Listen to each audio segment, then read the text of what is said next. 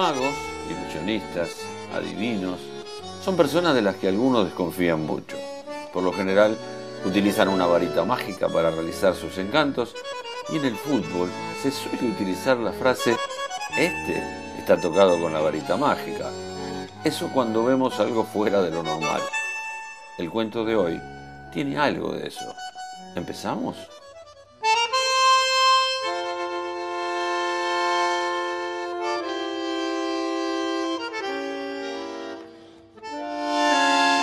Había una vez un niño que empezó a jugar al fútbol antes en la selección que en cualquier otro lado.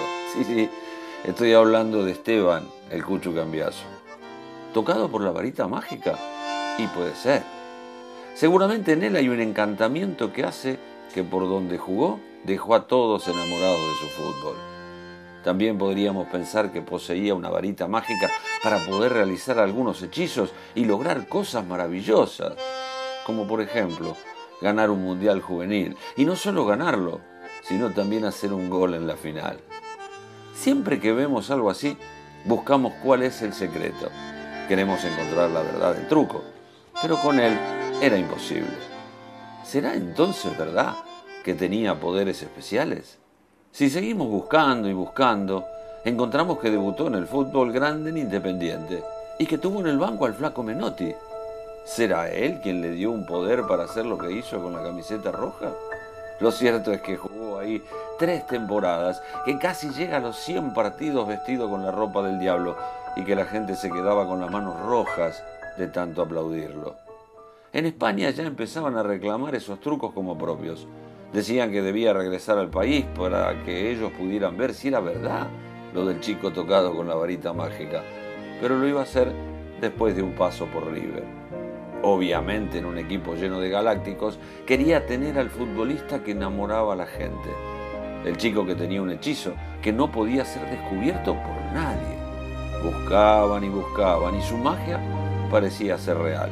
Real, como el Madrid, club que confió en el pequeño y el que le dio la posibilidad de ganar un primer título intercontinental en clubes. Pero su encantamiento llegaría a tierras italianas, donde su hechizo pareció crecer de una manera mágica.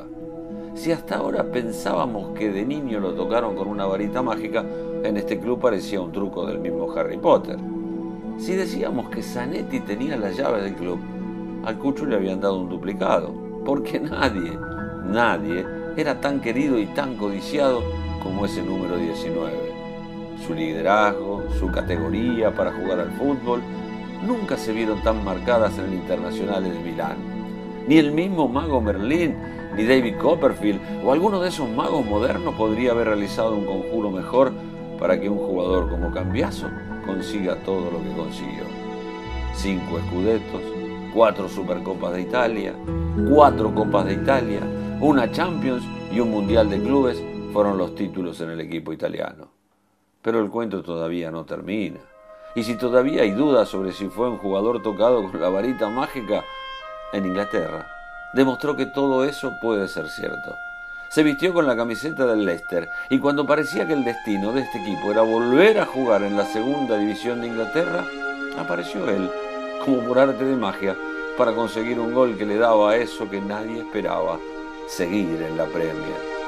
Su último club fue el Olympiacos en Grecia, y ante los grandes sabios que intentaron descifrar su truco de encantamiento, no pudieron hacerlo y sucumbieron ante su hechizo. Hechizo en el que estamos todos los que amamos al fútbol. El mismo en el que caímos todos los argentinos cada vez que lo veíamos con la celeste y blanca. Deleite de ver al Cucho Cambiazo con la pelota pegada al pie y adentro de un campo de juego. El cuento finaliza, ya que él mismo anunció que se retiraba como futbolista profesional, pero jamás, jamás abandonará este hermoso deporte, ya que el mismo fútbol no se lo permitiría. Pero la pregunta sigue en pie. ¿Fue tocado con la varita mágica?